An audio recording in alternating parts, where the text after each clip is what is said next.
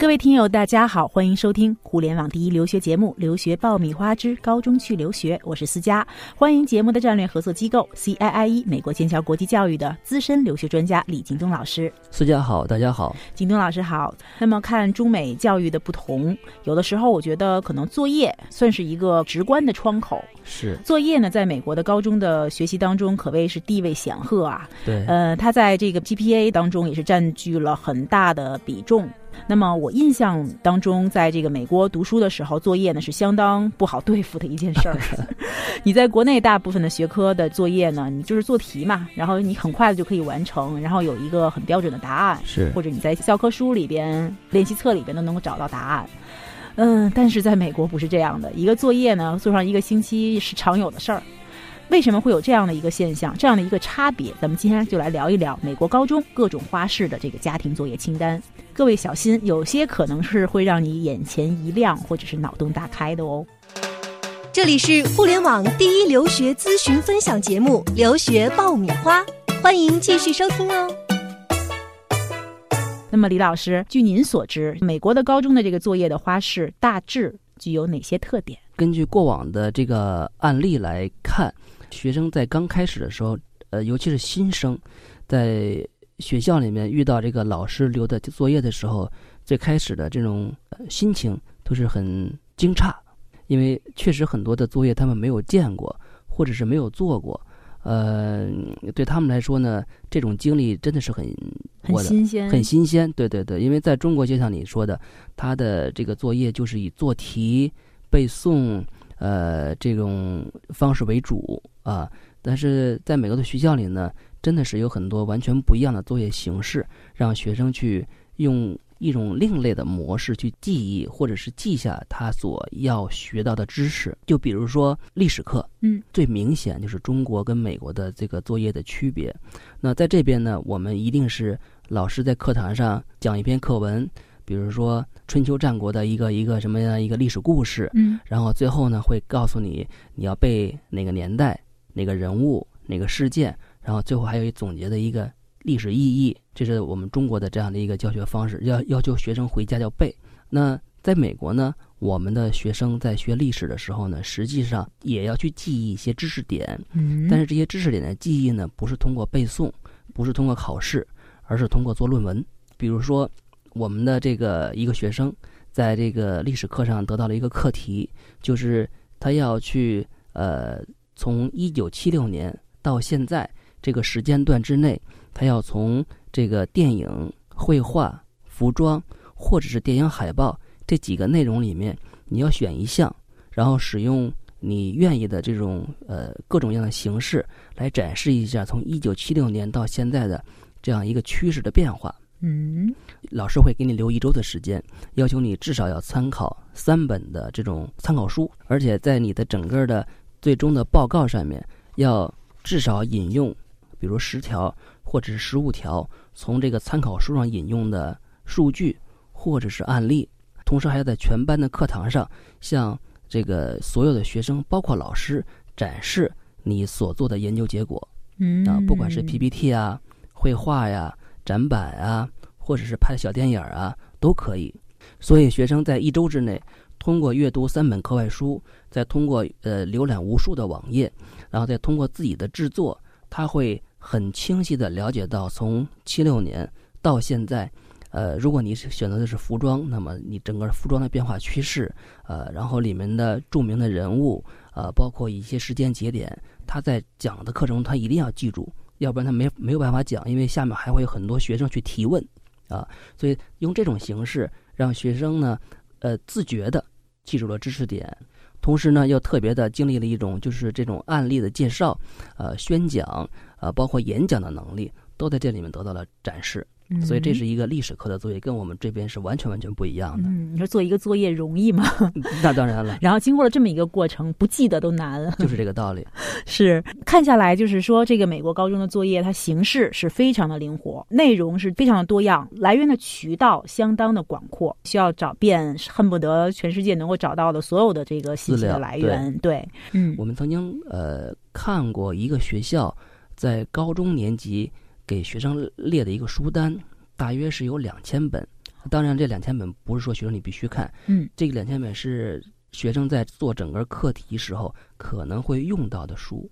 好的，那除了这些像论文式的这种作业之外，在美国的私立高中当中，有一个魅力所在，可能是有一些学校总会设有一些让人耳目一新的这种课程，富有特色的一些作业呀等等。那比如我的一个美国同学，那他物理相当的厉害，经常是研究发明点，比如说太阳能板充电设备啦。哦，他在大概几年之前就开始。捣鼓那些所谓的这个无人机，后来他又还有了就无人机的这个概念。据他所说啊，这种奇奇怪怪的装置的制作，用他的话说，这种兴趣就是从他上高中的时候养成的。这个动手是不是在美国高中当中是非常普遍的？有非常非常普遍的。那像你刚才说的，这是物理的案例。嗯，那像呃，我们一个学生曾经也给我们这个介绍过，他学数学课的时候，那么老师是。让这些学生怎么去呃学会做统计的？那么怎么做的呢？就是让学生呃在学校里面任选一部分学生当样本，你可以选十个，你可以选二十个，然后呢统计这些学生的成绩，就 GPA 成绩，以及他每天学习的时间，然后用统计图表找出学习时间以及 GPA 高低的相关性，啊，然后呢你用这种展板。用把你的图表画上面去，然后同时再写出你的计算过程。嗯，啊，呃，当然了，很让人正能量的是，最后他的统计结果是学习呃学习成绩越好，学习时间就越多。呃，所以你看，这个是一个非常非常特别的形式啊，所以他会用这种很新奇的形式，让学生去呃体验各种不同的新的知识。嗯啊，准备留学就听留学爆米花，伴你轻松留学每一天。呃，我们有一个学校是在加州，叫康塔拉中学。嗯，这个学校呢，它有小学。我们有一次跟这个学校的校长沟通的时候，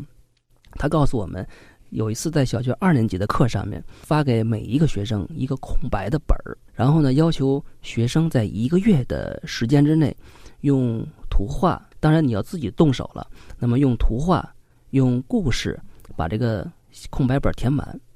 然后呢，变成一本故事故事书。嗯。变成故事书之后呢，你要把这本故事书拿到课堂上了，向所有的学生来讲你的故事，演示你的故事。听完这个案例之后，觉得哎呀，这个学校太有趣，太有趣了。实际上，美国私立学校的老这些老师都会想尽各种办法，用很多。让学生能自觉的去学习的这种的一个方式，去来给他们留这种家庭的作业，嗯，用这种方式来来鼓励学生学习，因为这些确实是很有趣、很有趣的，而且也能让学生在这种整个的过程中，你不单是完成了你知识点的学习，而且还能完成很多很多相关的，比如说像刚才说动手能力、你的逻辑组织能力、你的演讲能力啊，包括你需要去。呃，如果是这是一个小组活动的话，你还要去学习去怎么说服别人，或者是怎么在一个团体中，你做好自己的角色。你是当领导者，你是当任务分配者，还是当任务的执行者？所以这个他会用各种各样的方式来训练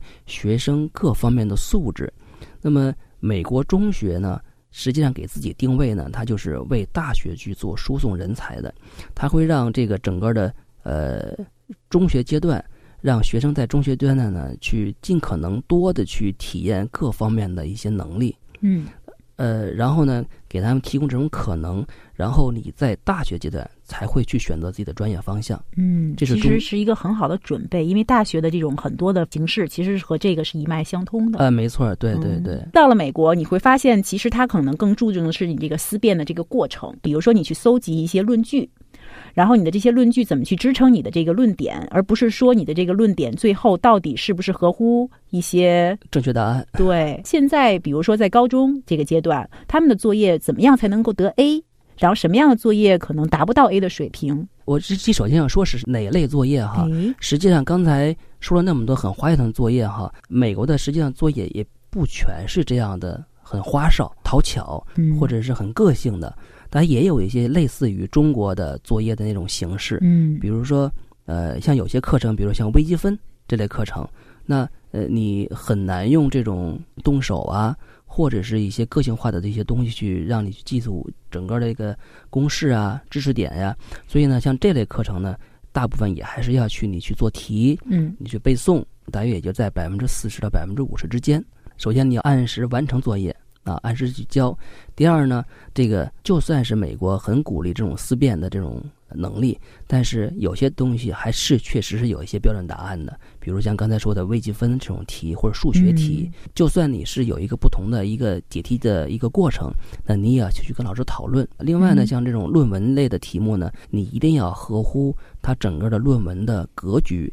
啊，就像你刚才说的，我怎么能让我的论据去支撑我的论点？那怎么能证明我最后的论点是这个样子？这个过程一定要符合基本的一个逻辑。嗯，另外呢，你引用的这种数字、引用的案例、引用的话语，一定要有标出出处。啊，那么这些符合了，那基本上你的整个的这个作业就离 A 已经非常近了。嗯，美国的私立学校。呃，在鼓励个性上面的发展，实际上做的是非常到位的。在课堂上，如果老师讲了一个题，有一个答案，那么你跟老师的认知是不一样的。你如果在课堂上向老师提出的话，那是非常鼓励这种现象存在的。只要你不是恶意的去顶撞，不是恶意的提出反对意见。那么，你只要为你的这种反对意见提出相应的论据，证明你的这个意见是对的，老师是会非常非常接受的。这个就是像你刚才说的这种思辨能力，嗯，他们非常鼓励学生来提出自己的观点，提出自己的论据。我觉得还真的是挺喜欢这种作业的方式的。对对对，好多时候就是玩嘛，实际上但是玩也能玩出这种呃特性来。像你刚才说的那种物理课，我们有学生就是曾经在。呃，老师留的物理作业上面让他做一个火箭，那么同时呢，可能要求火箭，比如说你必须以多少个角度去发射，然后在空中保留多长时间，然后呢，这个你做完了，如果能达到这个这个老师出题的这个目的了，你要说明你是怎么做到的，比如这个角度飞到这个空中保留这么长时间用了哪个公式，呃，然后大致是反正是一种。呃，把你在物理课上学到的所有知识都用到这个实验上面，嗯，所以这个我觉得对学生的这种对知识的融会贯解是特别特别重要。嗯，就像一个小工程师一样，化身小工程师，化身各类这个小专家，然后进行到每一项的这个 project，就是每一个作业的这个过程当中。没错，对对对。真正能够有收获的地方，其实是在于说你每一项作业里边，你的每一步，还有你和其他的人的每一个合作，这个是令人受益匪浅的。这种美国的很多私立学校的老师，他在设计作业的时候，实际上都是很精心的。一定包含了很多你要掌握的知识点，你要掌握的个人能力，然后他要看到你表现的东西，他的有一套这种要求在里面。那可能呢，在学生来看是个很好玩儿，但是在老师的心目中呢，一定会考察你很多很多方面，用一种特别的方式来考察你各方面能力。嗯，好的。聊了这么多美国的花式作业啊，发现其实有的时候作业也是一种创造的乐趣。可以让人眼前一亮、开心做作业的过程，培养孩子们更多的课本之外的思维的能力，也让我们这种能够有个出路。好的，那么今天的节目就是这样。获取留学资讯、免费留学答疑、收听专属于你的留学公开课，大家都可以关注微信订阅号“留学爆米花”。今天的节目就是这样，我是思佳，再次感谢我们节目的战略合作机构 CIIE 美国剑桥国际教育的李京东老师。谢谢思佳，谢谢大家，我们下期节目再会。too serious too soon.